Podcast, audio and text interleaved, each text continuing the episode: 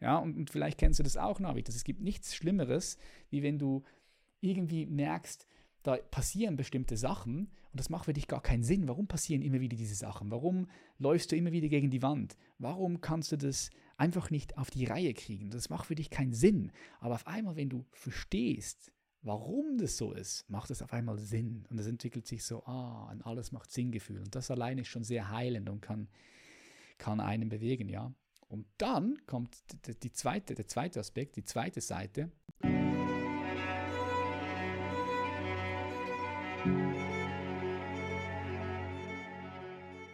Hello, hello, hello und herzlich willkommen zu einer weiteren Open Your Spirit, deine Reise zur Erfüllung Podcast-Episode. Mein Name ist Navid und ich freue mich sehr, dass du heute wieder mit am Start bist bei deinem Nummer 1 Podcast rund um die Themen persönliche Erfüllung und ganzheitliche Gesundheit in Deutschland, Österreich und auch der Schweiz.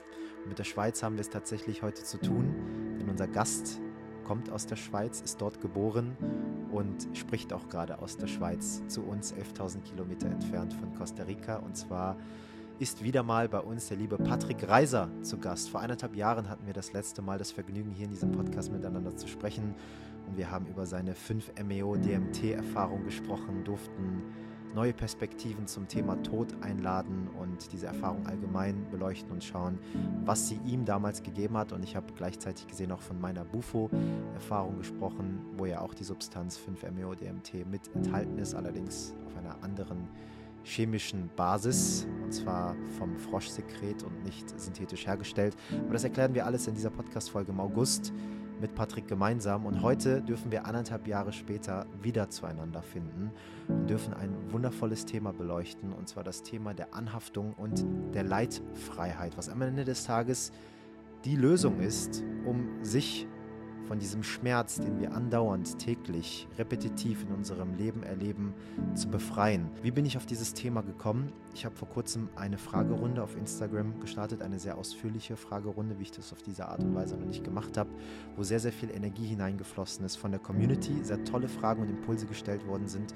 und gleichzeitig gesehen natürlich auch viel an Antwort durch mich fließen durfte in diesen Instagram Stories und immer wieder durfte ich feststellen, dass die Antwort war, dass du lernen darfst, dich von Anhaftung zu lösen. Speziell, wenn du jetzt sagst, ich bin mit Panikattacken konfrontiert. Ich habe Ängste, die ich die ganze Zeit mit mir herumtrage. Ich ziehe immer wieder dieselben Situationen, dieselben negativen Ereignisse, wenn du das so formulieren möchtest, in mein eigenes Leben. Was ist die Lösung dafür? Und ich habe immer wieder gesagt, du darfst lernen, die Anhaftung zu lösen. Du darfst lernen, loszulassen. Du darfst aufhören, festzuhalten und dort kamen sehr, sehr oft Fragezeichen, was Anhaftung denn wirklich bedeutet und wie ich das für mich definiere und inwieweit man das verstehen darf. Und deswegen bin ich unfassbar dankbar, heute Patrick als Sparringspartner mit dabei zu haben, damit wir gemeinsam dieses Thema der Anhaftung genauer beleuchten können, eigene Beispiele aus dem eigenen Leben auch nennen und dir neue Impulse mitgeben, wie du dein Leben leidfreier gestalten kannst. Ich wünsche dir ganz viel Spaß in den nächsten Minuten gemeinsam mit Patrick Reiser.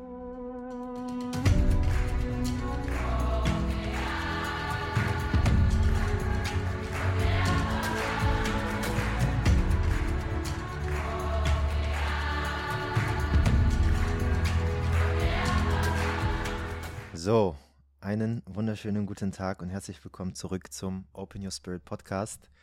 Ich finde immer so diese ersten Sekunden, wo wir immer für unser Rauschprofil ein bisschen schweigen müssen und uns gegenseitig so in die Augen gucken, finde ich immer gar nicht so, so unschön, weil das ist immer nochmal so, nur halt nicht laut atmen, aber trotzdem nochmal so kurz zentrieren und bei sich ankommen. Äh, ich muss ehrlich sagen, dass ich vor jedem Podcast eigentlich immer so ein bisschen äh, aufgeregt bin, ähm, egal wer da gerade irgendwie als Gast ist, weil ich nie weiß, was irgendwie so kreiert ist. Das ist so ein bisschen so die, die Angst vor dem, was, was man einfach noch nicht kennt äh, vor dem Mystischen. ja. Und das kommt jetzt so ein bisschen auf uns zu. Aber an allererster Stelle möchte ich äh, natürlich teilen, dass ich heute nicht alleine bin und dass ich einen wundervollen Gast mit dabei habe. Und zwar ein zweites Mal. Bist du heute mit dabei? Lieber Patrick, herzlich willkommen. Navid, hello. Wunderschön, dich wiederzusehen. Habe mich sehr gefreut auf das Gespräch. Und mir geht es genauso, auch bei meinem Podcast. Ich habe dir vorher im Vorgespräch kurz erzählt, ich hatte vier Podcast-Episoden jetzt gerade und das hier ist die fünfte. Und es ist jedes Mal immer wieder eine Überraschung, weil ich auch nie weiß, in welche Richtung das Gespräch geht. Aber das ist ja das Interessante an einem Austausch mit interessanten Menschen, wie jetzt zum Beispiel mit dir, dass da immer wieder neue Impulse kommen können, neue Gedanken, neue Bilder und man nie so weiß, wie sich das Gespräch entwickelt. Und das macht es ja auch interessant und spannend, ja.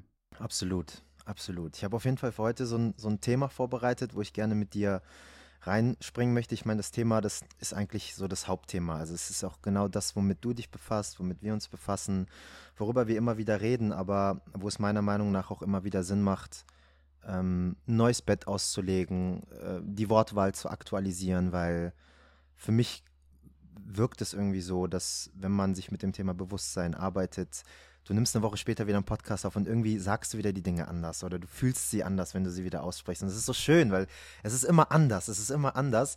Und deswegen möchte ich gerne heute mit dir auch so über das Thema Bewusstsein einfach sprechen, aber in Relation zu einem authentischen, erfüllten und vor allem leidfreien Leben. Ich möchte mich heute mit dir auf das Wort Leidfreiheit sehr stark fokussieren und das so ein bisschen zerpflücken und schauen, wo das herkommt, äh, Anhaftungen besprechen, wie du Anhaftungen definierst, warum Anhaftungen vielleicht Leid kreieren können und ähm, wohin das gehen kann. Ich hatte jetzt vor kurzem eine Fragerunde bei Instagram gehabt und dann war so dieses Thema der Anhaftung sehr, sehr präsent und habe ich gemerkt, dass viele Leute da einfach noch Fragezeichen haben, ähm, was eine Anhaftung wirklich bedeutet, inwieweit sich das im Leben zeigen kann und wie man so eine Anhaftung vielleicht durchbrechen kann, um eben leidfreier zu leben für mich natürlich jetzt auch gerade wieder ein neues Lernfeld, wenn ich mit dir in den Dialog gehe und wir wieder einfach Neues hier kreieren. Deswegen, das ist definitiv das, womit ich in den nächsten Minuten gerne äh, reingehen möchte. Ist das für dich in Ordnung? Hast du Bock drauf? Sicher, sicher. Bock drauf immer.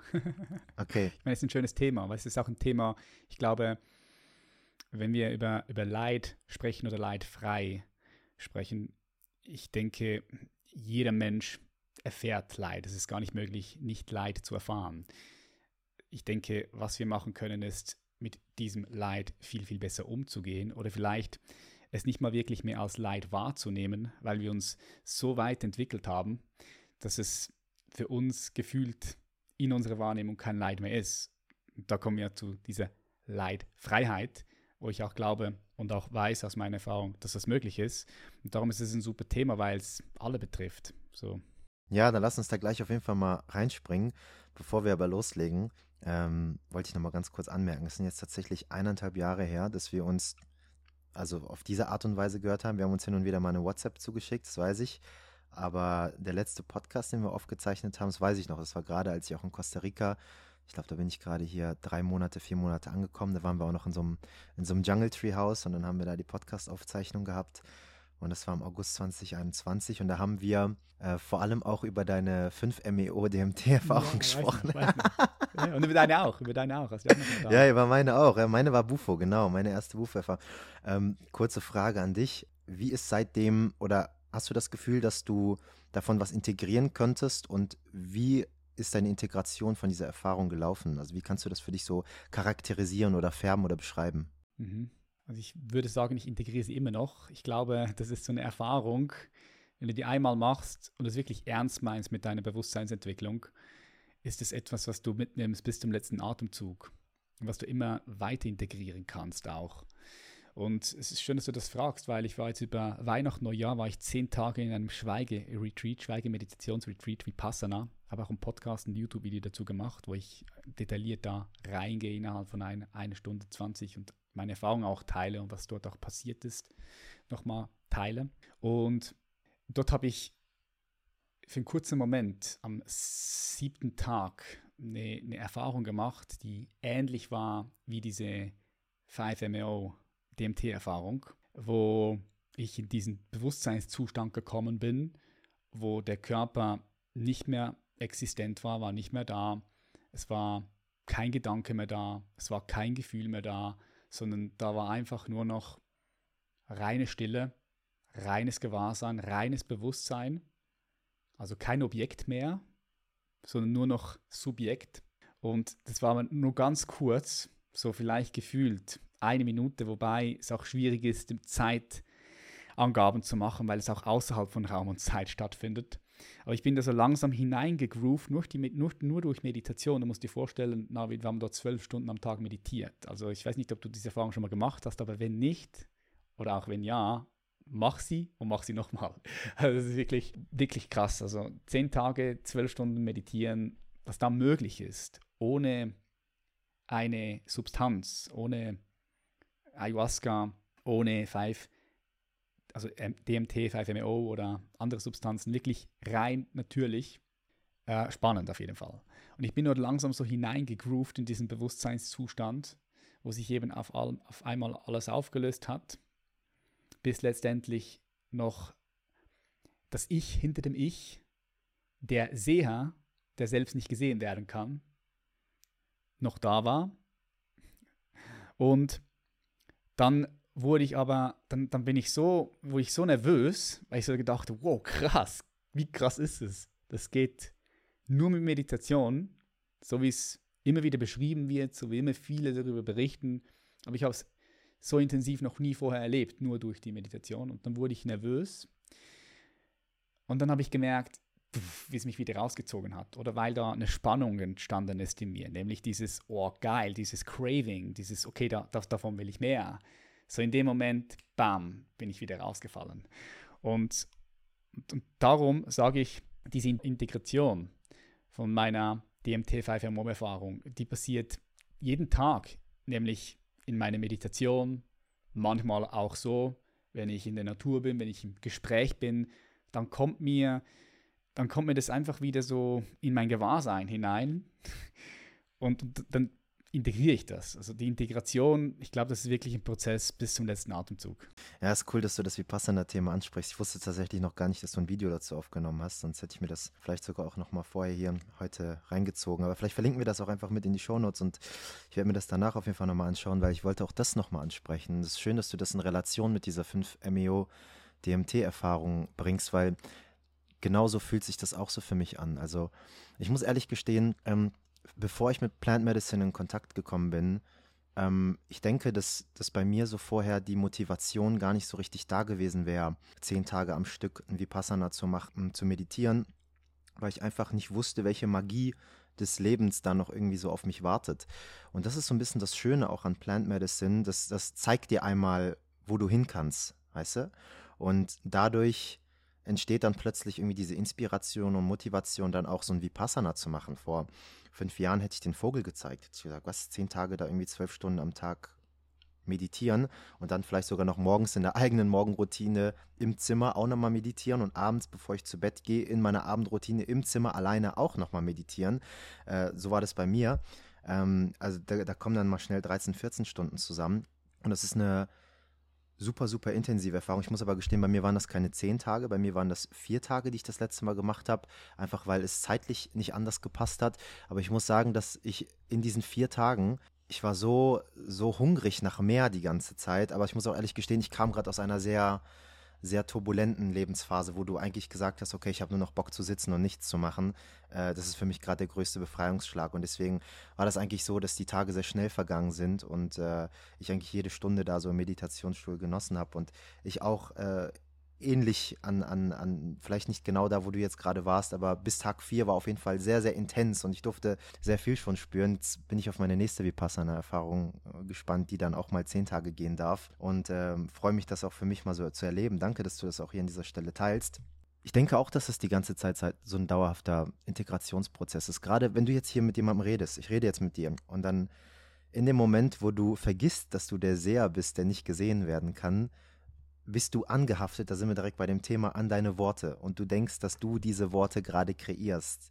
Du denkst, dass du gerade sprichst, dass du gerade eine Entscheidung triffst, dass, wenn, wenn ich sage, ich, Navid, habe, oder ich habe Patrick zum Podcast eingeladen, aber eigentlich ist das alles ja nur passiert und der Seher, der ist ja eigentlich nur der, der Beobachter des Ganzen, wie das Ganze irgendwie so passiert und wir werden eigentlich nur von Glaubenssätzen und, und Erfahrungen unserer Vergangenheit irgendwie gelenkt und glaubst du, dass eben diese 5MEO Erfahrung, wie Passana, Meditation, Breathwork, Yoga, was auch immer, Kraftsport, was du noch in deinem Alltag mit, äh, mit hast, mit den neuen Perspektiven, mit denen du rangehst, ob dir das hilft, immer mehr im gegenwärtigen Moment kurz so zurückzusteppen und selbst beim Reden der Beobachter des Gesprochenen zu sein?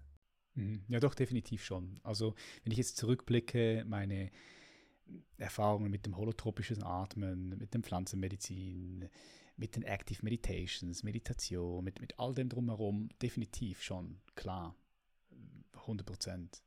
Und ich würde sogar so weit gehen, weil du sagst, alles passiert nur, wir, wir machen nichts. Ähm, ich würde sagen, ja und nein, weil aus, aus meiner Erfahrung sind wir, wenn wir zum, zum, zum Bild mit dem Seher kommen, ja, der Seher, der selbst nicht gesehen werden kann. Oder lass uns sagen, wenn wir von dem Punkt kommen, dass wir einen Teil, einen Teil von uns haben oder ein Teil, Teil sind, der, der ungeboren ist, der unsterblich ist, der ewig ist. Und dann gibt es der andere Teil von uns, dieser Körper, der stirbt, der verändert sich. Alles hier in dieser Welt verändert sich. Und ich würde sagen, wir sind beides. Wir sind einerseits Schöpfer oder Schöpferin und Schöpfung.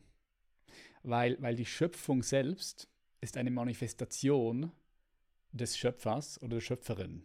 Und beides, beides gehört zusammen. Es ist, es ist in meiner Erfahrung die, die gleiche Medaille, es ist nur die entgegengesetzte Richtung.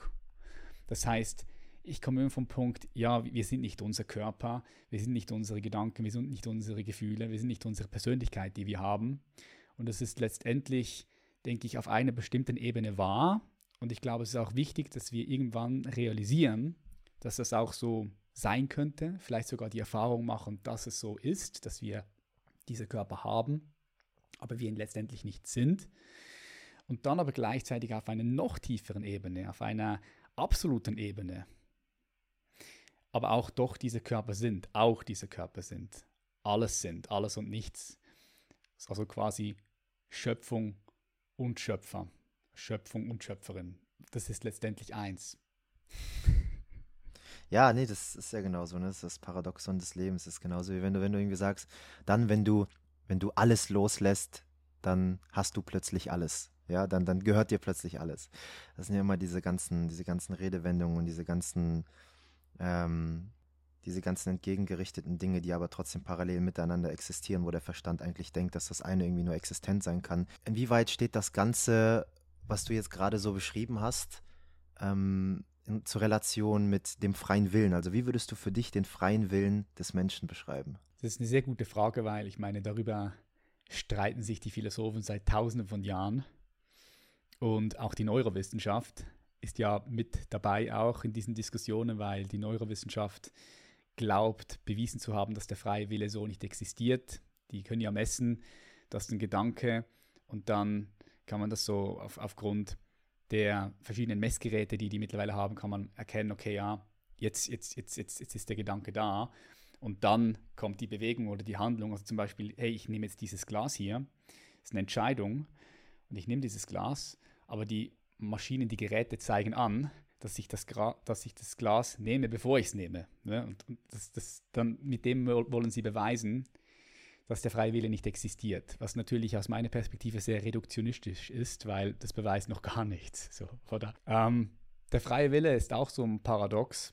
Ich glaube, wir können, viele, viele können das nicht greifen, weil es einfach, weil es einfach paradox ist. Ich würde sagen, wenn es um den freien Willen geht, wir haben einen freien Willen und wir haben auch gleichzeitig keinen. Und hier Zumindest hier sagt der Verstand und das Gehirn, hä, das kann doch gar nicht sein, weil entweder haben wir einen freien Willen oder wir haben keinen, aber dass wir einen freien Willen haben und gleichzeitig nicht, das passt irgendwie nicht zusammen. Aber wie du ja auch schon gesagt hast, äh, die Welt ist paradox und darum würde ich das so kommunizieren, ja, wir haben einen und wir haben keinen. Und zwischendrin ja, gibt es natürlich auch verschiedene Levels von Freiheiten. Wie meine ich das? Wenn ich jetzt zum Beispiel mein Leben anschaue, oder zum Beispiel können meine Beziehung nehmen mit meiner Ex-Freundin, so dann war es oft so, dass meine Freundin damals etwas gesagt hat oder etwas gemacht hat und mich mit dem extrem getriggert hat und ich dann impulsiv wurde. Meine Stimme hat sich verändert, manchmal war sie laut, manchmal habe ich sie angeschrien, manchmal hat sie in mir gekocht und ich war wütend und ich war so impulsiv auch, dass ich dann zum Beispiel mit der Hand auf den Tisch geschlagen habe, ja, also wirklich so, wo ich gefühlt habe, hey, diese Emotionen, die übernehmen mich und ich kann sie nicht mehr wirklich kontrollieren. Und wie du auch weißt, durch Bewusstseinsentwicklung ist es uns aber möglich, diese Triggers, also diese zum Beispiel diese, diese Bewegung, die da in uns passiert, ja, die Freundin, der Freund, die sagen etwas und wir merken, wir werden getriggert, wir spüren, da ist emotionales Feuer da. Wir haben diese Möglichkeit, diese Bewegung, diese Emotionen zu fühlen, zu spüren und die einfach stehen zu lassen, ohne damit etwas zu, zu tun, ohne von, ohne von diesen Emotionen uns übernehmen zu lassen. Und das zeigt ja schon, dass es hier verschiedene Levels von Freiheiten gibt. Dann würde ich jetzt zum Beispiel aus der heutigen Perspektive sagen, ja, früher war ich sehr unfrei, weil früher haben mich die Emotionen einfach übernommen. Heute kann ich die Emotionen, wenn wir die gleiche Situation nehmen würden, wahrnehmen. Ich kann sie spüren. Ich kann den Wert aus dem Gefühl rausnehmen, weil es da auch immer eine Botschaft hinter jedem Gefühl. Ich kann daraus wachsen, daraus lernen, aber ich muss, nicht mit, ich muss nichts mit dem Gefühl tun. Ich kann es einfach stehen lassen, kann mir überlegen, okay, was ist jetzt wichtig? Was, was möchte ich tun? Möchte ich überhaupt etwas tun? Was möchte ich sagen? Möchte ich überhaupt etwas sagen? Und da ist ein, könnte jetzt man, man sagen, da ist einfach ein neues Level von Freiheit entstanden. Und so gibt es in unserem Leben verschiedene Levels von Freiheiten, verschiedene Schichten von Freiheiten. Das geht ja so weit, dass es Menschen gibt, ich kenne keine persönlich, aber ich habe davon gelesen, dass es Menschen gibt, die zum Beispiel irgendwann im Laufe ihres Lebens zu der Entscheidung kommen, sie würden gerne, sie würden gerne sterben, so, weil sie würden gerne Sie haben, sie haben alles hier erledigt auf, auf der Welt, sie würden gerne gehen, ohne dass sie irgendetwas mit ihrem Körper anstellen. Also kein Selbstmord, kein Suizid, sondern die meditieren und verlassen ihren Körper. Oder, oder sie meditieren und sterben. Das heißt, die haben es geschafft, ihr Level von Freiheit so auf die Spitze zu treiben, dass die sich hinlegen, hinsetzen, die Augen schließen, meditieren und dann fünf Minuten, zehn Minuten später ist der Mensch tot. Also der Körper ist, ist tot. So darum sage ich, ich glaube, ja, wir haben einen freien Willen und nein, wir haben keinen. Und gleichzeitig gibt es verschiedene Schichten von Freiheit, die wir erfahren können. Also sagst du quasi mit stetig, ähm, mit dem stetigen Expandieren des Bewusstseins gibt es einfach immer wieder neue Ebenen von freien Willen, was du irgendwie so für dich quasi erfahren kannst. Genau, das meine ich, ja. Okay. Ja, da hast du auch direkt so das Thema Anhaftung mit reingebracht und auch, da können wir direkt, glaube ich, die Überleitung auch zu dem, was du gerade gesagt hast, machen. Und zwar hast du so eine Beispielsituation genannt von dem damaligen Patrick mit seiner Ex-Freundin, der an seine Emotionen angehaftet ist, die natürlich durch seine Gedanken entstanden sind, die in seinen Glaubenssätzen irgendwie gemündet sind, wie, weiß ich nicht, dann wird getriggert, werde nicht gehört, ich werde nicht respektiert, ich werde nicht gesehen oder weiß ich nicht. Dann entsteht der Gedanke, ey, die hört mich nicht, ey, die sieht mich nicht, ey, die respektiert mich nicht und dann entsteht die Emotion Wut und dann kommt die körperliche Reaktion, indem die Faust zum Beispiel auf den Tisch geht oder die Stimme sich eben erhebt. Ähm, wo ist da die Grenze, wenn du jetzt sagst, okay, ich sehe jetzt die Emotion Wut auf mich zukommen, weil ich jetzt durch Bewusstseinsentfaltung geschafft habe, mir mehr Raum zum Atmen zu kreieren. Das bedeutet, der Abstand von Emotion kocht hoch und mein Reaktionsvermögen, was nach außen geht, ist jetzt viel größer geworden. Das bedeutet, ich sehe jetzt von, von weiter weg mittlerweile schon diese leichte Welle von Wut ankommen. Und ich habe jetzt mehr Zeit zu reagieren. Ich kann sehen, okay, da kommt gerade Wut auf mich zu. Warum ist es auf mich zugekommen? Ist es gerade berechtigt? Wie möchte ich jetzt reagieren? Jetzt ist natürlich die Frage an dieser Stelle, wo ist die Balance zwischen, ich sehe die Emotion Wut und schaffe es intellektuell oder wie auch immer rational zu bewerten, dass diese Wut gerade absolut unange unangebracht ist, für mich destruktiv ist, für meine Partnerin destruktiv ist, aber gleichzeitig gesehen, ich ja irgendwie diese Emotion in mir jetzt entstanden haben lasse oder sie in mir entstanden ist, ich sie auch gewählt habe, unbewusst oder bewusst, und irgendwie auch jetzt ausleben muss, irgendwie verarbeiten muss. Ähm, wie handhabst du das für dich? Weil ich finde, da ist so ein, so ein, so ein das ist so ein Drahtseilakt in dieser ganzen spirituellen Welt, ähm, wo viele Leute dieses Eckart Tolle-Denken mit an den Tag bringen und das so ein bisschen missverstehen, dieses ich bin nicht meine Gedanken, ich bin nicht meine Emotionen und dadurch aber krasse Unterdrückung der eigenen Emotionen auch irgendwie passiert. Hast du das für dich oder mit Coaches von dir schon mal in Erfahrung bringen können und wie würdest du empfehlen, diesen Drahtseilakt ähm, auszuleben? Das ist eine wichtige Frage, ist ein guter Punkt, weil ich das auch wahrnehme, dass da viel auch unterdrückt wird. Und grundsätzlich, grundsätzlich ist es so, du hast ja gesagt, stehen, entstehen Gedanken und dann durch die Gedanken eine Gefühle und dann durch die Gefühle ja, eine Bewegung im Körper, eine Haltung. Das, das passiert sehr oft, aber oft ist es auch so, dass die krassesten Trigger gar nicht aufgrund von Gedanken passieren, aus meiner Erfahrung, sondern in der, in der Traumatherapie wissen wir, dass das so dass das einfach schon so mit dem limbischen System, so mit unserem Gehirn verknüpft ist, dass wenn etwas passiert, ich mache ein Beispiel zum Beispiel mit dem Hund, ähm, wenn du als kleines Kind von einem Hund gebissen wirst, du bist fünf, sechs, sieben Jahre alt und das speichert sich in deinem System ab. Also das heißt, du konntest als kleines Kind, hast du nicht die Bewältigungsstrategie gehabt, um das für dich einfach zu verarbeiten und dann sein zu lassen, sondern es hat eine Wunde hinterlassen, ein Trauma. Dann ist es so, dann kannst du als junge Frau 18, 20, 25 auf der Straße laufen oder auf dem, auf dem, auf dem, auf dem Weg und wenn da ein Hund entgegenkommt, dann automatisch in dem Moment zittert dein gesamter Körper und du möchtest die Straßenseite wechseln und auf den anderen Weg gehen. Und das, sind, in dem Moment sind, sind keine Gedanken entstanden, sondern in dem Moment ist einfach so, so da ist der Hund, der Hund kommt in deine Wahrnehmung, bumm, und automatisch der Körper, der Körper bewegt sich dementsprechend, verhält sich dementsprechend.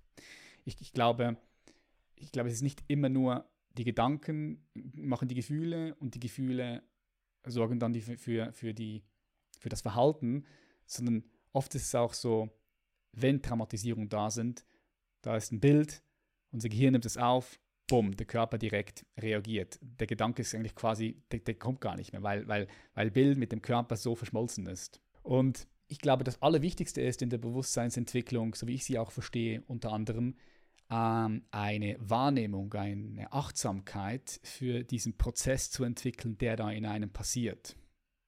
Also warum ähm, passiert dieser Streit? Warum reagiert mein Körper auf den Hund so krass, dass ich die Straßenseite wechseln möchte.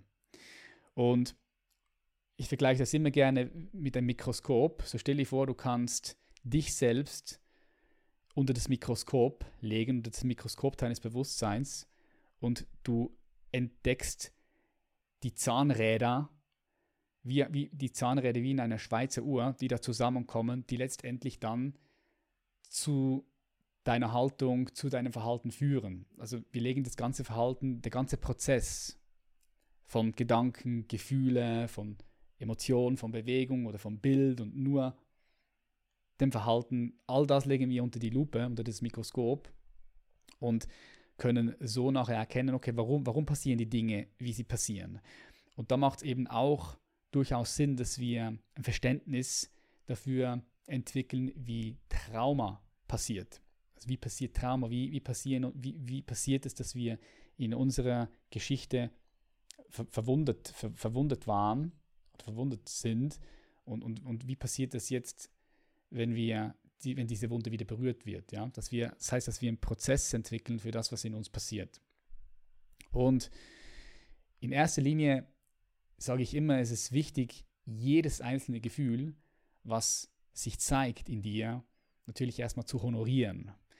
Ja, kein Verhalten, kein Gefühl möchte dir schaden, sondern jedes Gefühl, jedes Verhalten, egal ob konstruktiv oder destruktiv, möchte dich letztendlich schützen. Ähm, wie meine ich das? Ich mache dir ein Beispiel vielleicht, weil Leute denken so, Herr, aber schau, wenn ich jetzt zum Beispiel Drogen konsumiere, ja, dann ist es ja ein destruktives Verhalten. Warum sollte mich dieses Verhalten unterstützen? Was hat das für eine gute Absicht? Das kann zum Beispiel sein, dass du eine unangenehme Erfahrung gemacht hast in deinem Leben und durch diese unangenehme Erfahrung hast du eine Sucht entwickelt. Und jetzt ist es so, dass ein Teil von dir diese Erfahrung gar nicht mehr anschauen möchte, sondern sich ablenkt durch die Sucht. Das heißt, auch hier diese Bewegung von, das möchte ich mir nicht anschauen, von hin zu der Sucht, meint es ja erstmal gut mit dir, weil sie sagt dir, hey, ähm, das ist zu krass, da möchte ich nicht mehr hinschauen, also lenk dich lieber, lenk dich lieber ab in der Sucht. Nur weiß diese, Dynamik, diese Bewegung meistens nicht, dass sie uns schaden möchte. Und in Wahrheit möchte sie uns helfen. Jede innere Dynamik, jedes Verhalten ist eigentlich für uns, möchte uns helfen, aber oft sind diese inneren Dynamiken oder Muster einfach dumm. Ja? Sie, sind, sie sind dumm, weil sie einfach nicht checken, dass sie uns schaden, anstatt dass sie uns helfen. So macht das Sinn? Absolut. Und, und darum würde ich erstmal schauen, oder wenn ich jetzt das Beispiel nochmal nach vorne hole mit meiner damaligen Ex-Freundin, so wenn ich an einem Punkt bin, wo ich sage, oh nein, diese Wut, dieser Trigger, der darf nicht sein, das ist böse, diese Dynamik, ich will, ich will die nicht, ich will die nicht. So in diesem Moment kriege ich ja schon eine Spannung.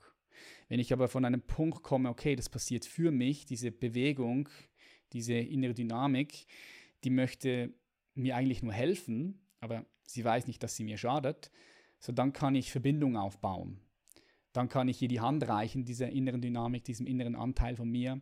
Ich kann ihm die Hand reichen, ich kann wohlwollend dieser inneren Dynamik begegnen und, und dadurch ist schon viel gemacht, weil, weil dadurch löst sich die Spannung und dadurch erlaube ich mir auch zu sagen, okay, alles darf passieren, alles darf gefühlt werden. Die Dynamik, der Trigger, das Un Un Unwohlgefühl, die Angst, die Ohnmacht, die Traurigkeit, egal welches unangenehme Gefühl, die Ohnmacht, das darf sein. Ich erlaube dem Gefühl, in mir einen Platz zu finden.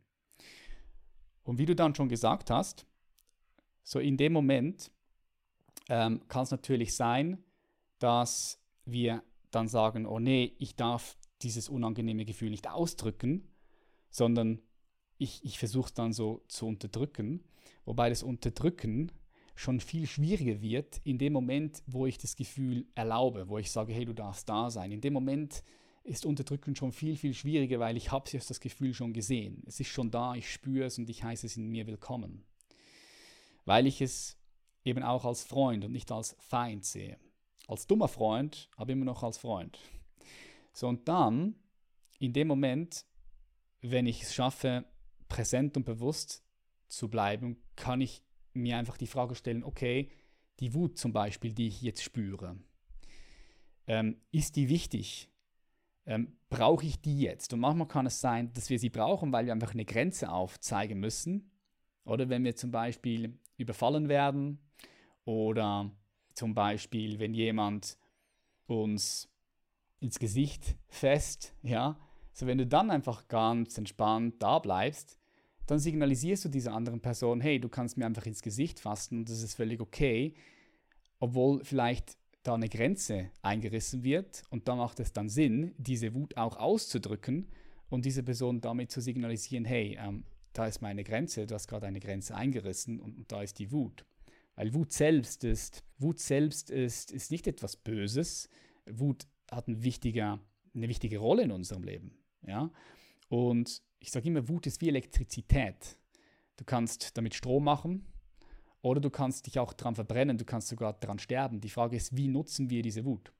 Und je präsenter, je bewusster du in dem Moment stehen bleiben kannst, je gezielter und bewusster kannst du halt diese Wut in dem Moment dann halt auch ausdrücken. Oder du kommst zum Schluss, dass du sie gar nicht auszudrücken brauchst, weil du zu der Erkenntnis kommst, die braucht es jetzt gar nicht, sondern vielleicht macht sie nur noch etwas schlimmer, wenn ich jetzt die Wut ausdrücke. Und Darum, ja, dieser schmale Grat, du hast absolut recht, der, der ist da. Und ich glaube, wichtig ist, dass wir auch damit rumexperimentieren und dass wir im Zweifelsfall, wenn wir uns nicht sicher sind, ob wir etwas unterdrücken oder nicht, dass wir dann dem Gefühl lieber freien Lauf lassen, sofern die Umgebung, der Rahmen dafür da ist. Weißt du, wenn wir zum Beispiel irgendwo in einer Firma arbeiten und keine Ahnung, wir haben einen Vortrag, ja, und du, du merkst, etwas bewegt dich, etwas berührt dich, ja, dann macht es vielleicht Sinn, in diesem Moment dieses Gefühl nicht auszudrücken. Kann sein, dass es Sinn macht, je nachdem, weil einfach der Rahmen in dem Moment nicht passt. Und dann hast du immer noch die Möglichkeit, das danach nochmal für dich zu reflektieren oder vielleicht das Gefühl nochmal zum Ausdruck zu bringen. Ähm, darum im Zweifelsfall, ja, das Gefühl aus, ausdrücken immer, und dann einfach schauen, was passiert, was passiert mit dir, was passiert mit den anderen Personen, die da vielleicht auch noch mit drin, ist, mit drin sind in diesem Prozess. Und dadurch entwickelst du immer mehr und mehr Achtsamkeit für den Prozess, der da passiert in dir. Ist vielleicht ein bisschen technisch gewesen, aber kannst, kann, man, kann man da folgen? Nee, ich kann dir sehr gut folgen. Du hast extrem viele tolle Punkte genannt, auf die ich mich jetzt auch gerne so ein bisschen beziehen möchte, weil das genau das ist, was wir hier gemeinsam kreieren. Und zwar jetzt Futter für dieses Thema Anhaftung, freier Wille ist jetzt irgendwie mit reingerutscht. Also ähm, ich fühle für mich auch, ähm, bevor ich jetzt gleich auf die einzelnen Punkte eingehe, die du gerade genannt hast und dass wir die vielleicht nochmal genauer so ein bisschen beleuchten, ich fühle das auch, dass umso mehr du den freien Willen für dich verstehst und nicht nur verstehst, sondern auch wirklich anwenden lernst, also nicht nur weißt, sondern auch Weisheit daraus machst, indem du das anwendest, dass du dieses Thema der Anhaftung für dich halt eben immer besser damit, damit umgehen lernen kannst. Ich meine, diese, diese, wenn diese Wut dich übernimmt, das ist ja auch immer so ein Missverständnis. Die Menschen sagen immer, die Emotion ist mir passiert. Aber sie ist dir ja nicht passiert, sondern du, du hast dir die ja ausgesucht. Das ist immer ein freier Wille, ob du dir jetzt die Wut aussuchst, ob du dir die Freude aussuchst, äh, klar, wir können jetzt gleich noch mal ein bisschen über Traumatherapie und so weiter sprechen. Da gehen wir gleich noch mal ein bisschen rein. Finde ich ein sehr, sehr geiles Thema, habe ich mir auch aufgeschrieben. Aber wir bleiben jetzt erstmal äh, in dem, in dem, ja, okay, was ist jetzt Trauma, was ist jetzt nicht Trauma? Aber wir bleiben jetzt einfach mal außerhalb des limbischen Systems. Ja, wir bleiben jetzt einfach mal all das, was durch unsere Gedanken genährt wird, wenn wir davon ausgehen, dass die These, die du eben in den Raum geworfen hast mit dem Bild des Hundes, dass das eben ähm, genauso ist. Und du hast dann jetzt zum Beispiel gesagt in einem Satz, ich erlaube mir jetzt dieses Gefühl auszuleben. Das impliziert ja sowieso schon, dass du selbst die freie Wahl hast, dieses Gefühl auszuleben. Und da kommen wir auch direkt zum, zu meinem Verständnis von freier Wille, wie du das auch erklärt hast, fand ich super geil und das, das matcht sich auch total. Und zwar haben wir einerseits keinen freien Willen, weil das Leben einfach so passiert, weil mhm dieses ganze Happening hier in dieser 3D-Welt, wenn du das so formulieren möchtest, von unseren, wie gesagt, Glaubenssätzen genährt sind. Also, warum hast du dir diesen Pullover gekauft? Warum, äh, weiß ich nicht, hast du diese Dekorationsgegenstände hinten? Warum trägst du die Haare lang und nicht mehr kurz? Wa ne, warum bist du mit dieser Frau zusammen? Alles ist ja irgendwo, ist ja ist ja Programm. Ja, es, du hättest ja nur damals irgendwie ein Wasserglas anders trinken müssen. Es kann sein, dass wir heute hier gar nicht mehr sitzen würden, wir beide. Und du würdest irgendwas anderes machen. Butterfly-Effekt mäßig.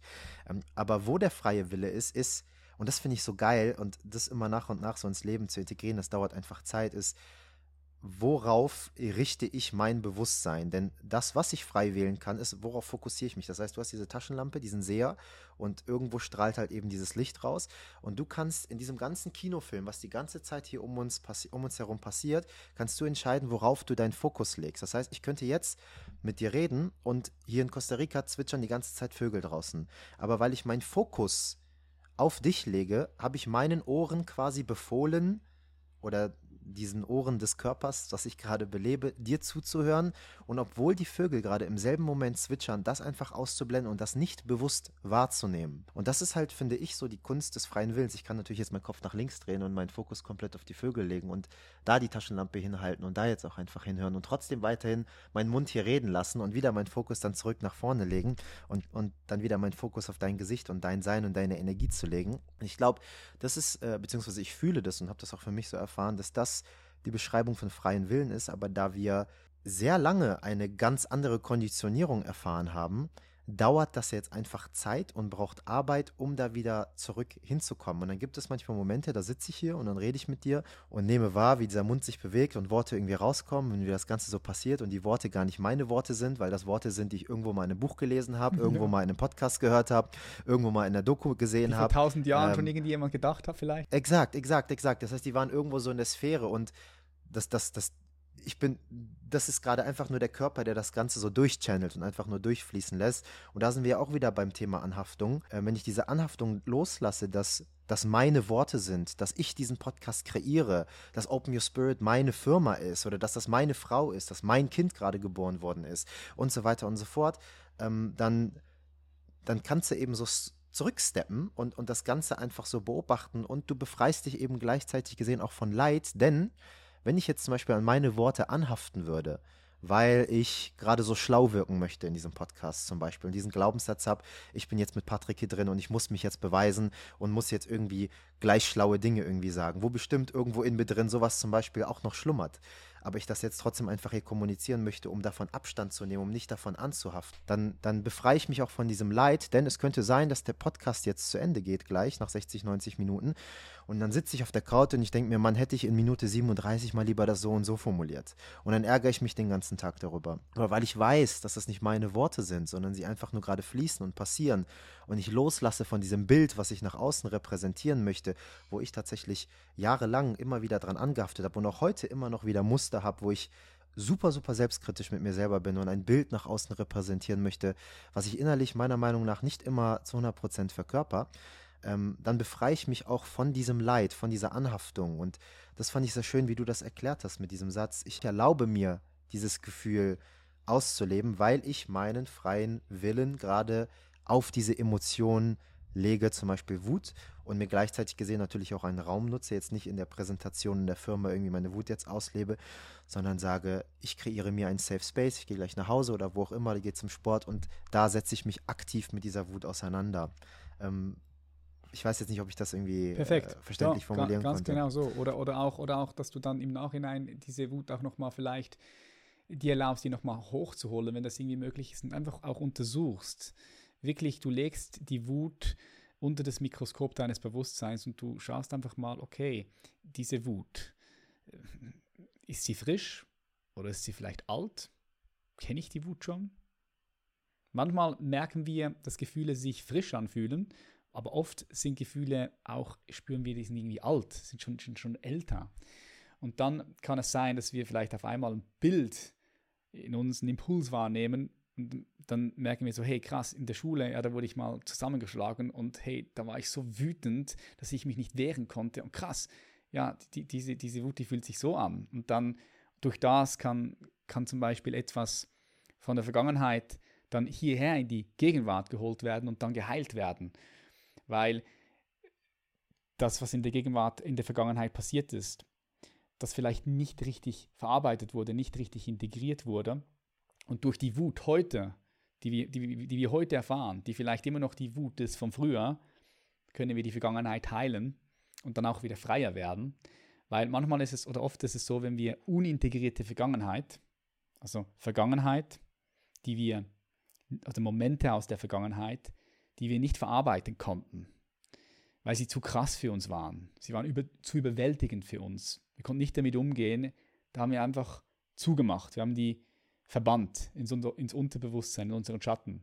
Die sind aber natürlich nicht weg, sondern sind natürlich immer noch in uns, weil der kleine junge äh, Navid, der kleine junge Patrick, der ist ja nicht irgendwo hinter uns oder irgendwo links oder rechts vor uns, sondern der sitzt jetzt gerade hier. So, der sitzt jetzt gerade da. Und wenn wir vergangene Erlebnisse nie wirklich verarbeiten konnten, dann kann es sein, dass sie sich in der Gegenwart wiederholen. Und dann wiederholt sich die Vergangenheit in der Gegenwart und nichts Neues kann passieren. Wir bleiben dann gefangen, wenn du so sehen möchtest, in unseren Mustern und nichts Frisches, wirklich Neues kann passieren. Wenn wir dann jetzt in diesem Beispiel wenn wir diese Wut haben während einer Präsentation und wir gehen nach Hause und wir, wir, wir tauchen da ein und, und wir finden heraus, oh krass, diese Wut die ist schon viel älter, die kommt vielleicht von der Schule, eben damals, als ich, als ich, als ich abgeschlagen wurde oder mich nicht wehren konnte. Und ich hole dieses Ereignis zurück und ich verarbeite das nochmal und ich schenke diesem kleinen Jungen, der damals verprügelt wurde, schenke ich Gef Mitgefühl. Ich nehme ihn nochmal innerlich in den Arm. Ich kann erkennen, krass, das war hart für mich und in dem Moment kann die Vergangenheit heilen und eine neue Gegenwart kann passieren und damit auch eine neue Zukunft. Weil alles miteinander, weil alles miteinander verbunden ist. Absolut.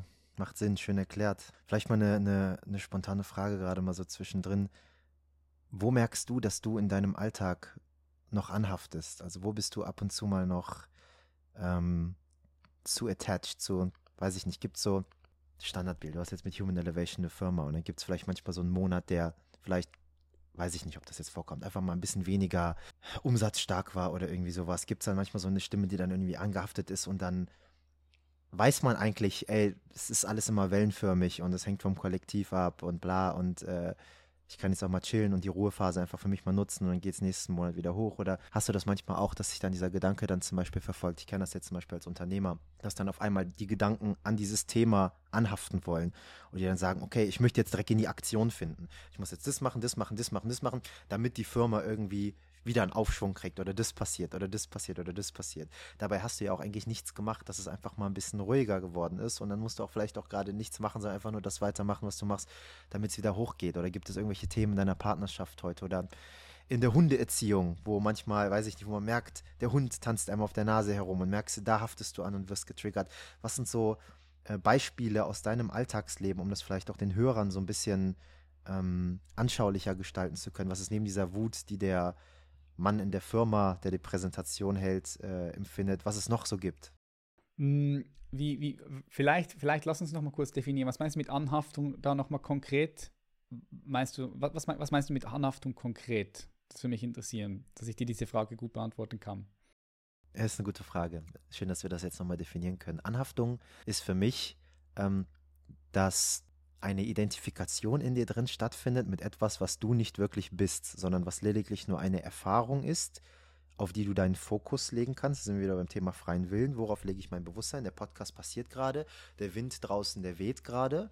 Ähm, weiß ich nicht, die Klimaanlage hier, die läuft gerade, die Vögel, die zwitschern gerade und mein freier Wille ist es, meine Verdauung arbeitet gerade, meine Lunge atmet gerade, alles passiert und ich habe keinerlei Kontrolle.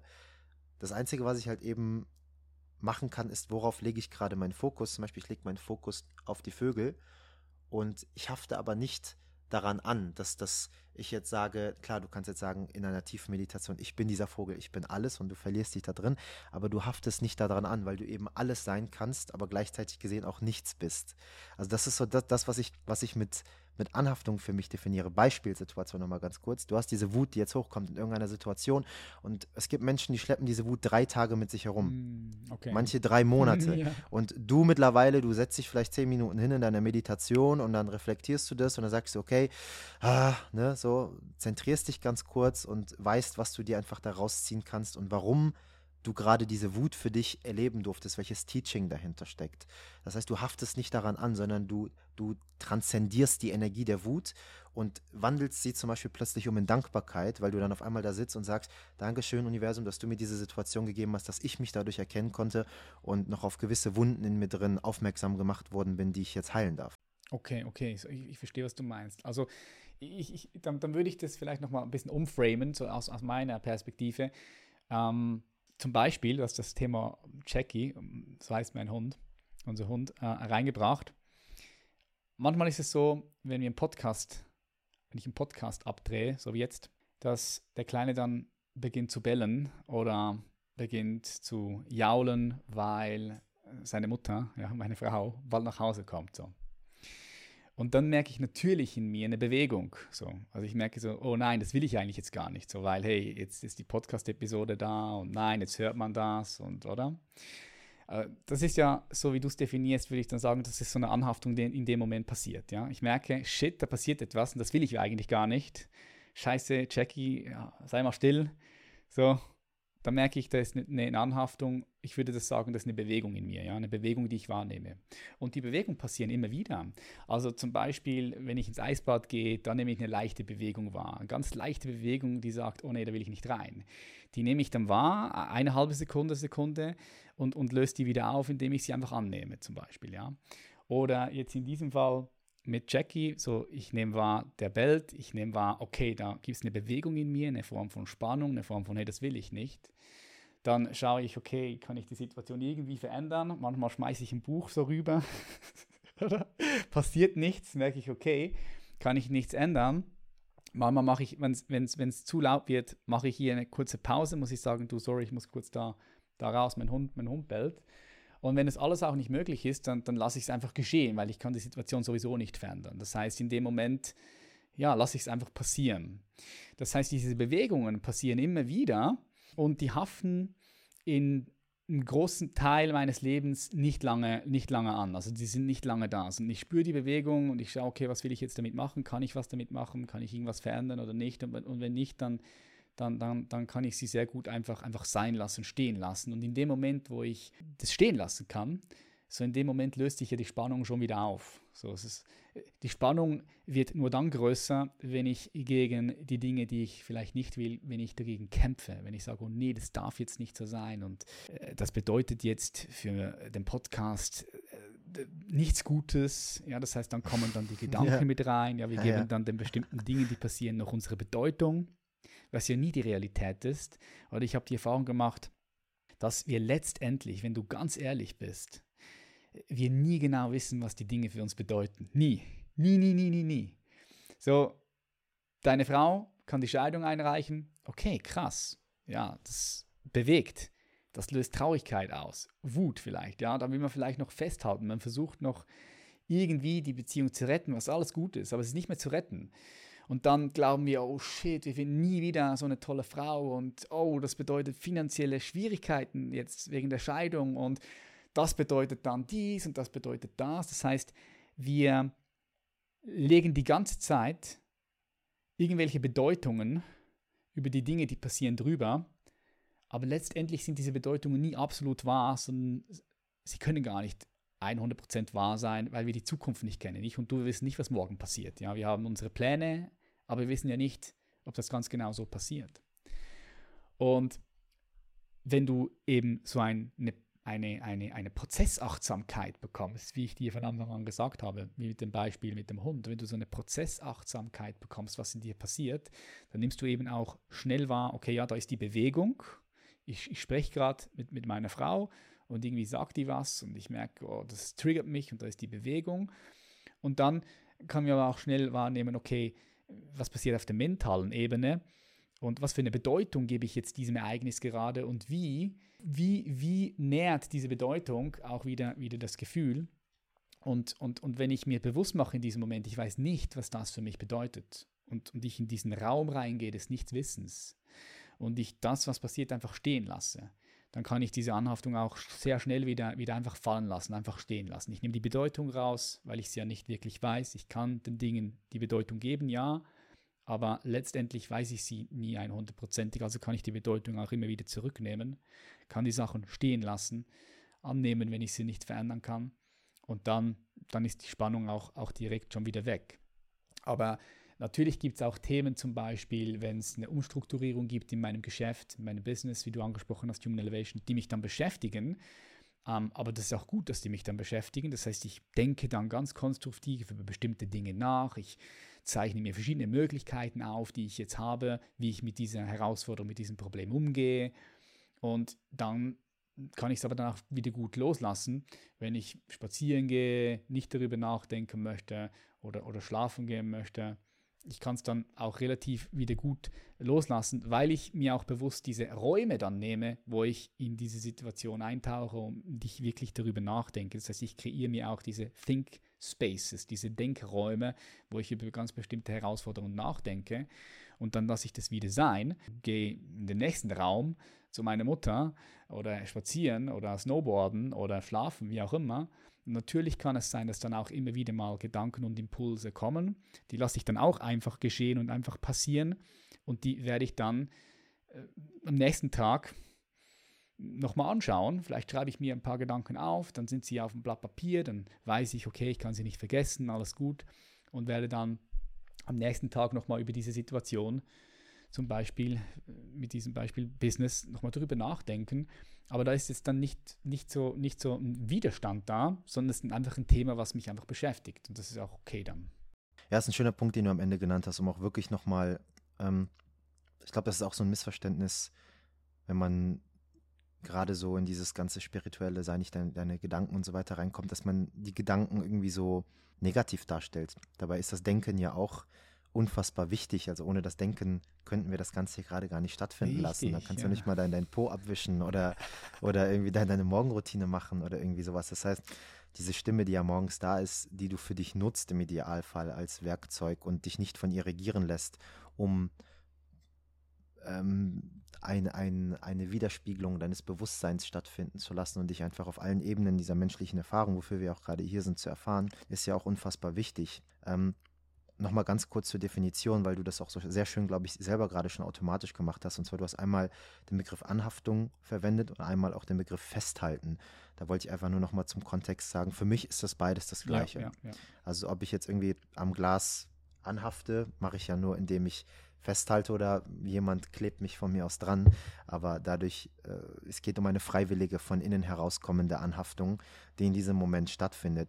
Und was du auch gerade sehr schön gesagt hast, ist, wir wissen ja eigentlich nie, nie, nie, was gerade passiert. Habe ich letztens was Cooles gelesen. Ähm, und zwar gibt es halt immer drei Szenarien, die im gegenwärtigen Moment passieren. Einmal das Bewusstsein, was alles wahrnimmt. Einmal die Erfahrung, die gerade in der Außenwelt passiert. Und dann gibt es in dritter Instanz die Geschichte, die du dir über diese Erfahrung erzählst. Und dann war in Relation dazu äh, ein, ein Gedicht von einem, von einem alten Dichter, irgendwie, ich weiß gar nicht mehr, wer das war, daneben, was ganz kurz und knapp war. Und zwar ein Frosch sitzt an einem Tümpel, er springt hinein, plopp. Das war das Gedicht auf Englisch. Ne? Weil das ist auch am Ende des Tages das, was wirklich passiert ist. Und dann kommen wir mit unseren Geschichten und wir sagen, ja, ich habe eine 30 Zentimeter große Kröte gesehen und ich glaube, die war sogar giftig. Und dann ist sie hochgesprungen und hat, hat die Beine gespreizt und hat in der Luft noch eine Fliege geschnappt und ist dann auf einmal ins Wasser. Und im Wasser hat sie dann auf einmal mit einem Karpfen gekämpft und ist dann irgendwie auf dem Grund. Also ne, das ist ja das, was die ganze Zeit in unserer Interpretation passiert. Da haben wir auch schon mal eine tolle Podcast-Folge. Ich weiß gar nicht, wer das als Gast war. Ich glaube, Merle, Merle Seemann oder so hieß die Dame, mit Lisa gesprochen. Und die Podcast-Folge heißt, wir interpretieren statt wahrzunehmen. Und das finde ich, das ist, das ist so, so geil, sich das mal anzuschauen. Alleine dieser Satz, wir interpretieren zu viel, statt einfach nur wahrzunehmen, einfach nur zu sein. Einfach alles sein zu lassen, dich selbst sein zu lassen und nicht anzuhaften. Und das ist der nächste Step.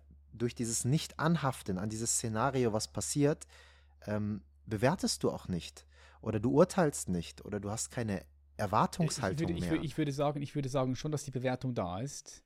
Es ist nicht möglich, dass du keine Bewertung haben kannst, aus meiner Perspektive.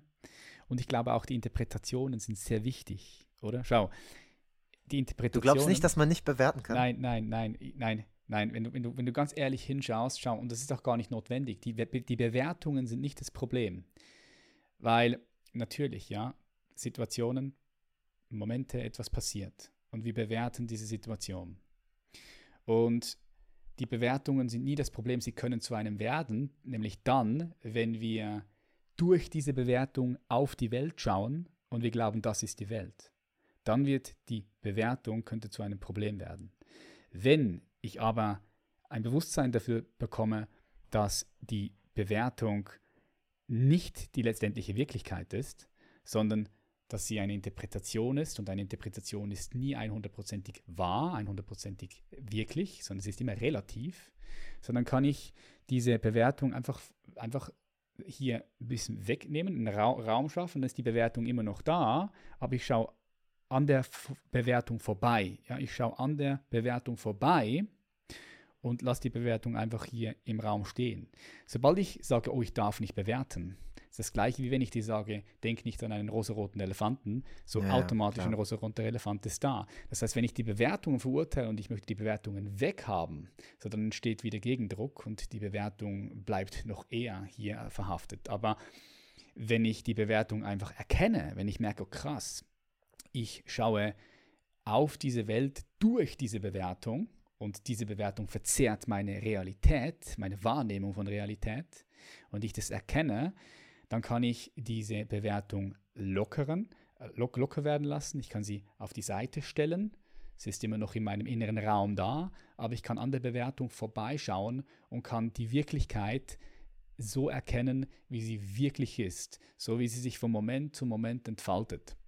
Und das ist auch nochmal ein schönes, schönes Level von Freiheit auch, weil du dann mit den verschiedenen Bewertungen und den verschiedenen Interpretationen spielen kannst. Ich glaube nicht, dass die Interpretationen oder die Bewertungen in sich schlecht sind, sie sind neutral. Es ist wie ein Messer. Du kannst mit einem Messer super geil Gerichte kochen, du kannst mit einem Messer auch jemanden umbringen.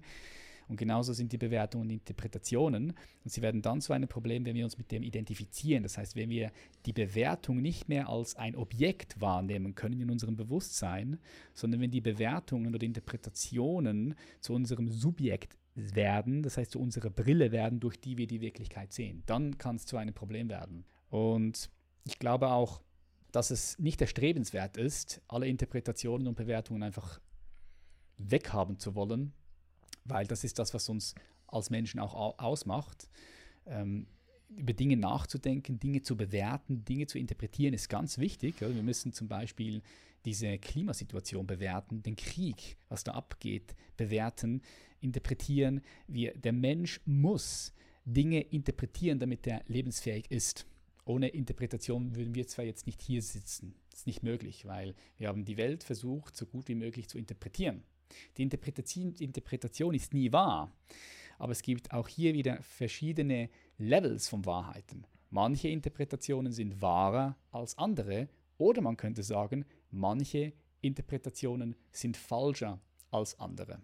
So, und, und darum, ich glaube ich, geht es nicht darum, die Bewertungen und Interpretationen weghaben zu wollen, sondern gute, vernünftige, rationale Bewertungen auch stehen zu lassen, aber nicht durch sie in die Welt hinauszuschauen, sondern an ihnen vorbei, immer mit, der, immer mit dem Bewusstsein, immer mit dem Wissen, hey schau, das ist, das ist nur eine Bewertung, die ich mir gebe, es ist nicht die letztendliche Wahrheit. Und ich kann mit der spielen, ich kann, ich kann durch sie in die Welt hineinschauen oder ich kann auch an ihr vorbeischauen. So, dann halte ich nicht fest und bin letztendlich auf einem bestimmten Level auch frei davon. Ja, ja, das hast du sehr schön erklärt. Macht Spaß, dir zuzuhören, auf jeden Fall. Äh, ich glaube, das, äh, worauf ich eben noch so hinaus wollte, ist, so der Punkt, dass die, Bewer die Bewertungen, die passieren immer, ja, weil die basieren ja am Ende des Tages auf der Konditionierung, die du für dich erfahren hast. Ne? Das heißt, äh, wenn dann ein Auto an dir vorbeifährt, dann bewertest du die Geschichte so und ich bewerte die so, weil ich vielleicht darauf meine Achtsamkeit lege aufgrund meiner Konditionierung und darauf. Das, was, was ich vielleicht meinte mit, man kann in einen Zustand des Nicht-Bewertens gelangen, äh, ist natürlich maskiert, bedeutet aus meiner Perspektive und meiner Erfahrung eigentlich nur, nicht mit der Taschenlampe auf die Bewertungen zu scheinen. Also nicht mit dem Bewusstsein, so wie wir das eben erklärt haben, auf dieses, auf diese Bewegung der Bewertungen in dir drin zu scheinen, also deine Achtsamkeit einfach nicht darauf zu legen. Das heißt, die Bewertung, jetzt gerade wenn wir miteinander sprechen, schwingen wahrscheinlich die ganze Zeit Bewertungen und Interpretationen in meinem Kopf ja auch mit und, und nähren und füttern ja auch irgendwie die Wortwahl, die jetzt gerade irgendwie so entsteht und am Ende des Tages rauskommt. In tiefen Meditationszuständen, aber zum Beispiel, wie du jetzt zum Beispiel in dem Vipassana für dich ja auch erfahren hast, schaffst du das, einen Zustand der Stille zu erlangen, wo diese Taschenlampe eben nicht mehr auf diese Stimme der Bewertungen oder Interpretationen scheint und wo du komplett zentriert sein kannst. Und das Ziel ist es natürlich, diesen Zustand immer wieder in Erinnerung zu bringen, um ihn möglichst intensiv in den Alltag einladen zu können. Das bedeutet, alles ist und wird auch weiterhin sein. Die Frage ist halt nur, worauf legst du deinen Fokus, worauf legst du deine Achtsamkeit? Du hast eben den Begriff Prozessachtsamkeit genannt, das fand ich sehr, sehr schön. Vielleicht kommen wir dann auch an der Stelle direkt mal zur nächsten Frage, denn du hast sehr, sehr schön erklärt, wie du von Bewertungen die Anhaftung lösen kannst, wie du von der Wut, was ja auch eine auf einer Bewertung basiert, mit deiner Ex-Partnerin oder die Geschichte mit Jackie, mit deinem Hund, wo du so einen Raum kreieren kannst, um das Ganze dann als Objekt wahrnehmen zu können und nicht als Identifizierung, als Subjekt, sodass du das dann auch beiseite legen kannst und die Wolken, wir kennen ja alle diese Analogie, mit den, diese Metapher mit den Wolken, den Gedanken, die einfach an uns vorbeiziehen und dass du dann deinen Fokus dann wieder von mir aus auf die nächste Wolke oder auf den nächsten Vogel irgendwie legen kannst. Was würdest du Menschen denn raten oder was rätst du täglich Menschen, wenn sie mit dir zusammenarbeiten in Mentorings oder beim Live-Coaching der bei dir zu Hause? Was rätst du denen, wenn sie sagen, ey Patrick, ich komme jetzt gerade hin und ich habe irgendwie mega das Problem, dass mich meine Emotionen immer wieder einnehmen und dass ich irgendwie diesen Raum, den du beschreibst, den du zwischen deinen Emotionen hast, heute, den fühle ich irgendwie nicht so. Ich merke, das ist einfach direkt da und das, das nimmt mich sofort ein oder meine Gedanken und dann grübel ich tagelang über irgendein Thema, kann dann nachts nicht schlafen.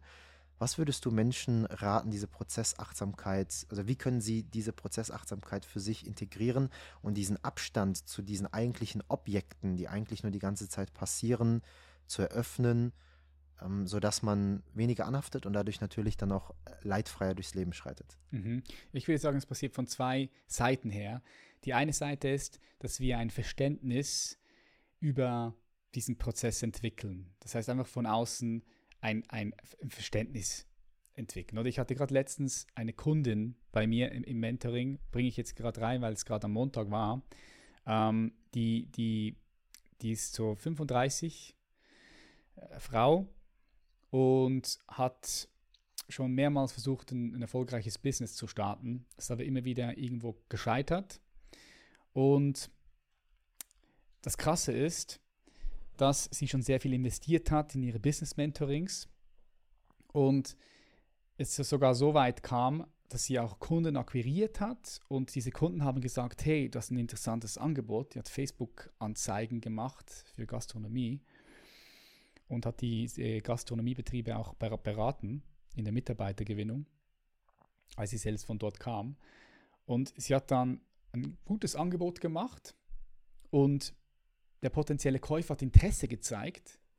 Doch immer dann, wenn es darum ging, den Vertrag abzuschließen, hat sie gemerkt, dass wie ein Gummiband sie zurückhält und dann wurde sie sogar krank, lag im Bett, sie hat, sie hat Angst bekommen und sie hat nicht mehr nachgefasst. Also die Offerte war da, der Kunde hat eigentlich gesagt, stell dich vor, ich will bei dir kaufen, ja.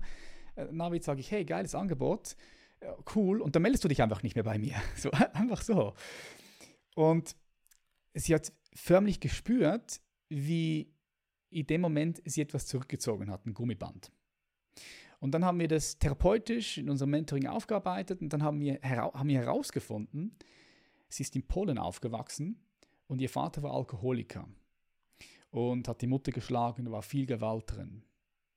Und der, der Vater hat sie, man kann sagen, wirklich unterdrückt. Und sie hat sich sehr zurückgezogen, hat aufpassen müssen, was sie sagt, was sie tut, weil sonst hat sie eins auf die Fresse bekommen. Ja? Wir haben jetzt herausgefunden in unserer Arbeit, dass jedes Mal, wenn sie eine Offerte dem, Kunden, dem potenziellen Kunden ready macht und jetzt geht es darum, das abzuschließen, was könnte passieren? Ja, es könnte passieren, dass sie einen Fehler macht. Ja, dass, dass sie den Kunden nicht zufriedenstellen kann, dass sie das Angebot nicht erfüllen kann. Und das war so miteinander verbunden und verknüpft mit ihrer Geschichte vom, vom Vater also damals. Und als sie das angefangen hat zu verstehen, weil wir das aufgelöst haben mit den Gefühlen, die damals entstanden worden sind, die Gefühle, die heute da sind bei so einem Abschluss, hat sie angefangen, das zu verstehen. Und hat sie gemerkt, so krass, alleine, das, dass ich das verstehe, das hilft mir schon sehr. Oder alleine das Verständnis darüber, wie diese Prozesse entstehen, wie diese inneren Dynamiken geschehen, wie wir funktionieren, wie funktioniert unser Bewusstsein, wie, wie, wie funktioniert dieses Zusammenspiel zwischen Gedanken, Gefühlen äh, und Emotionen und, und, und, und auch Bewegungen, Verhalten. Wie, wie, wie läuft das alles konkret? Und wir sind ja ein sehr komplexes, multidimensionales System aus Fleisch und Blut, aus, aus Gefühlen, aus, aus Gedanken, aber auch aus Bewusstsein, was alle deine Gedanken, Gefühle und dein Körper umfasst. Das ist einfach nochmal eine andere Dimension von dir selbst, von deinem in der Welt sein. Und es braucht aus meiner Erfahrung ein, ein, ein Verständnis dafür. Ja? Das, ist, das tönt komplizierter, als es ist, kann das auch super einfach vermitteln. Und meine Erfahrung ist, sobald Menschen ein bestimmtes Verständnis dafür haben, weil sie das lernen, checken sie so krass, ja, ja logisch, ah, jetzt verstehe ich, warum ich so handle, jetzt verstehe ich, warum ich das nicht kann, jetzt verstehe ich, warum das passiert ist. Und auf einmal macht alles Sinn. Ja, und, und vielleicht kennst du das auch, Navid, dass es gibt nichts Schlimmeres, wie wenn du irgendwie merkst, da passieren bestimmte Sachen und das macht für dich gar keinen Sinn. Warum passieren immer wieder diese Sachen? Warum läufst du immer wieder gegen die Wand? Warum kannst du das einfach nicht auf die Reihe kriegen? Das macht für dich keinen Sinn. Aber auf einmal, wenn du verstehst, warum das so ist, macht es auf einmal Sinn. Und es entwickelt sich so, ah, und alles macht Sinngefühl. Und das alleine ist schon sehr heilend und kann, kann einen bewegen, ja. Und dann kommt die zweite, der zweite Aspekt, die zweite Seite. Und das ist nachher so eine Prozessachtsamkeit zu entwickeln mit bestimmten Methoden, Kontemplationen, bestimmten Meditationen. Da gibt es ähm, Atemtechniken, ähm, ganz viele verschiedene Dinge gibt es da, die man tun kann, um eine Prozessachtsamkeit zu entwickeln. Und es braucht wie beide Wege. Einerseits die Aufklärung, das Verständnis, das Lernen und dann aber die Prozessachtsamkeit selbst aufzubauen durch ganz verschiedene Methoden, wie, wie gesagt, Kontemplationen, Meditationen, Atemtechniken, Pflanzenmedizin, ja, so wie du es machst, kann auch eine gute Methode dafür sein.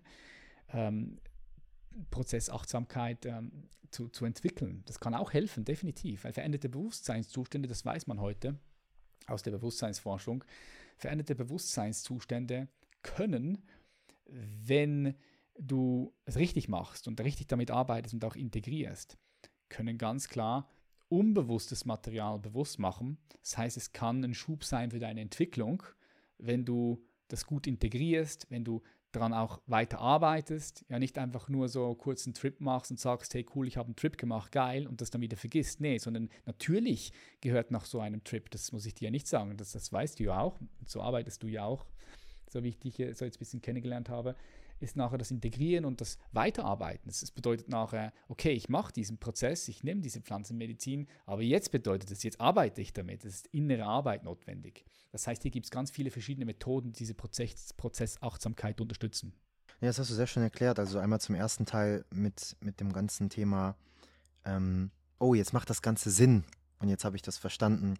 Es ist ja eigentlich nur Perspektive. Es geht ja eigentlich immer nur darum, um Perspektive. Perspektive, Perspektive, Perspektive. In dem Moment, wo du eine neue Perspektive erlangst, fällt es dir viel, viel einfacher und diese Perspektive auch annimmst, fällt es dir viel, viel einfacher, die Sinnlosigkeit deines bisherigen, vielleicht destruktiven Verhaltens anzuerkennen. Zum Beispiel ähm, hast du 30 Jahre lang geraucht und ähm, nach 30 Jahren entwickelst du auf einmal äh, das Interesse für ganzheitliche Gesundheit und du buchst dir Vorträge und auf einmal ist Rauchen in diesen Vorträgen das Thema. Und obwohl dir 30 Jahre lang vielleicht dein Umfeld immer wieder gesagt hat, hör auf zu rauchen, ist nicht so cool, hast du erst nach 30 Jahren die Reife dafür entwickelt, in diesem Moment des Vortrages, wo du dich plötzlich selbst aus dem Inneren heraus für ganzheitliche Gesundheit interessiert hast, diesem Vortrag zu lauschen, wo eine Raucherlunge symbolisiert wird, wo erzählt wird, was das Ganze mit dir in deinem Körper macht. Und auf einmal erkennst du plötzlich von jetzt auf gleich durch diese neue Perspektive, die du endlich bereit warst anzunehmen, die Sinnlosigkeit in dem Rauchen zu erkennen, um es einfach so über Bord zu werfen. Und ich finde auch immer, dass Menschen gerade so dieses Thema Loslassen immer mega dramatisieren. Also ähm, da muss so viel passieren, um etwas loslassen zu können, aber eigentlich ist ja genau das das Thema, neue Perspektive, wir dürfen einfach nur akzeptieren, dass jeder Mensch seinen eigenen Rhythmus besitzt und sein eigenes Tempo besitzt. Und nur weil du bei deinem Bruder, bei deiner Schwester oder bei wem auch immer schon siehst, auf welche Grube die gerade zulaufen, wenn du nicht gefragt wirst, du kannst mal gerne einen liebevollen Hink geben, aber wenn du nicht gefragt wirst, lass die Menschen einfach selbst ihre Erfahrungen machen. Ähm, und zum Thema Plant Medicine, ja, ich, ich, arbeite auf jeden Fall sehr, sehr gerne mit Plant Medicine, aber ähm, auch da verändern sich stets die Perspektiven. Also wenn ich jetzt meine Perspektive zu Plant Medicine vergleiche, wo ich das erste Mal Ayahuasca genommen habe oder irgendwas gemacht habe und wie das jetzt heute zum Beispiel ist oder wie das mittendrin mal war, dann ist das auch ein stetig wandelnder Prozess, weil du immer wieder neue Sphären damit erreichst und immer merkst, okay, wie wichtig die Integration wirklich ist und wie oft du vielleicht in der Vergangenheit nicht richtig integriert hast und einfach nur von einem High zum nächsten gegangen bist. Deswegen rede ich hier auch gar nicht mehr so viel drüber in diesem Podcast zum Beispiel oder auch über Social Media, weil ich einfach merke, dass Plant Medicine auch nur ein Tool ist, was nicht für jedermann ist und äh, was, finde ich, ein gefährliches Tool ist, weil Menschen sagen immer, Plant Medicine kann nicht süchtig machen. Ich sage, es kann süchtig machen, allerdings nicht auf körperlicher Ebene, sondern auf geistiger Ebene. Ja, du kannst immer von Buffo-Erfahrung, von 5-MeO-Erfahrung zu 5-MeO-Erfahrung springen und immer diese fünf Tage Bliss danach verspüren und für alles irgendwie Dankbarkeit verspüren äh, und dann auf einmal am sechsten Tag ist alles wieder wie vorher. Ram Das beschreibt das so gut. Der hat ja jahrelang mit LSD zum Beispiel experimentiert. Und der hat gesagt, ey, ich habe sogar mal vier Wochen lang alle vier Stunden 400 Mikrogramm LSD genommen. Was? Mit einer Gruppe von Nein. Menschen. Überle Was? Überleg dir das mal. Seine Story ist, ist krass. Und der hat das mal vier Wochen lang gemacht und der meint, ich kam danach trotzdem wieder runter. Ich habe mit so viel Haschisch gearbeitet und LSD gearbeitet und dies gemacht und jenes gemacht. Und ähm, am Ende ist er dann bei einem Guru, bei Maharaji in, in Indien gelandet und äh, niemand wusste, was der in seinem Gepäck hat. Und dieser Guru ist ja ein Guru ist ja kein weiser Mann, sondern ein Guru ist eigentlich ein Niemand. Es ist ein Tor zu Gott, einer, der dich einfach nur absolut spiegelt. So erklärt das zumindest Ram Das. Ich habe noch nie einen Guru live getroffen. Und ähm, dann sagt er, Where's the medicine? Und dann sagt er, wie, where's the medicine? Sagt er, yeah, you brought some medicine. Und dann sagt er, no, I don't have. Und dann hat er so seine Kopfschmerztabletten rausgeholt und so meinte, nee, das ist das Einzige. Meint er, nein, the other medicine, the spiritual medicine. Und dann hat er gesagt, ach krass, der weiß irgendwie, dass ich LSD mit dabei habe. Und hat das LSD geholt. Und dann hat er gesagt, hier, gib's mir. Der, der, der Guru gesagt, gib mir. Und dann hat er dem eine gegeben und eine hatte, ich glaube, 370 Mikrogramm, eine Tablette. Und dann hat er gesagt, nein, gib mir noch eine. Und dann gibt er dem noch eine. Und dann hatte der knapp 800 Mikrogramm. Er sagt, ja, gib mir noch eine. Und hatte der 1200 Mikrogramm LSD auf der Hand, um den plus minus. und hat das alles eingenommen. Natürlich ist nichts passiert, weil der von Natur aus einfach in diesem High-Zustand ist und dem Ram das in diesem Moment zeigen wollte. Und der Ram das, der kam als Amerikaner dahin, der noch nie mit Gurus in Kontakt kam, hat gesehen, alle küssen seine Füße und hat gesagt, warum soll ich seine Füße küssen und so weiter. Und in dem Moment ist er in die Knie gefallen und hat seine Füße geküsst und hat gemerkt, okay, krass, der schafft von Natur aus gerade diesen Zustand und der kommt nicht mehr runter, der ist Dauerhigh. Also was kann ich jetzt machen, um eben in diesen Dauerheitszustand zu finden? Und deswegen kann Plant Medicine definitiv süchtig machen, ähm, weil du immer wieder runterkommst, mit deinen Konflikten des Alltags konfrontiert wirst und einfach nur denkst, Mann, als ich Ayahuasca genommen habe, war doch alles so einfach und so klar und jetzt bin ich auf einmal wieder in diesem Drama drin, weil du einfach nicht gelernt hast, diese Werkzeuge zu integrieren. Deswegen fand ich es schön, dass du Meditation, Kontemplation, ähm, äh, Yoga und äh, diverse andere Achtsamkeitspraktiken, Breathwork, dass du das alles genannt hast, weil das sind Dinge, die du halt einfach für dich im nüchternen Zustand ähm, integrieren kannst.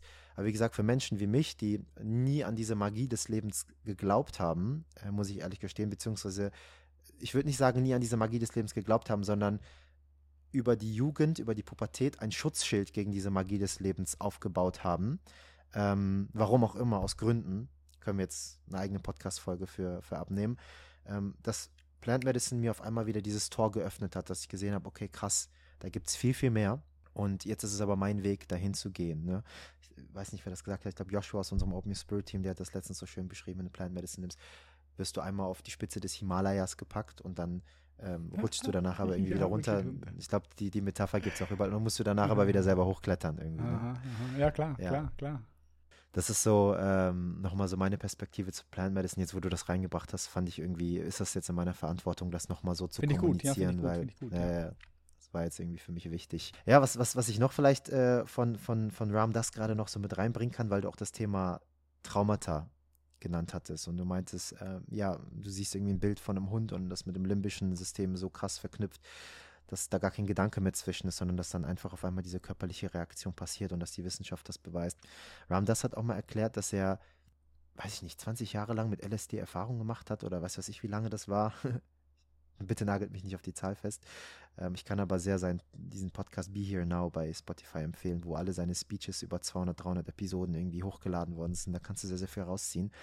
Und er sagt, ich habe mir so lange Plant Medicine reingejagt, in diesem Falle von LSD und diversen anderen Substanzen.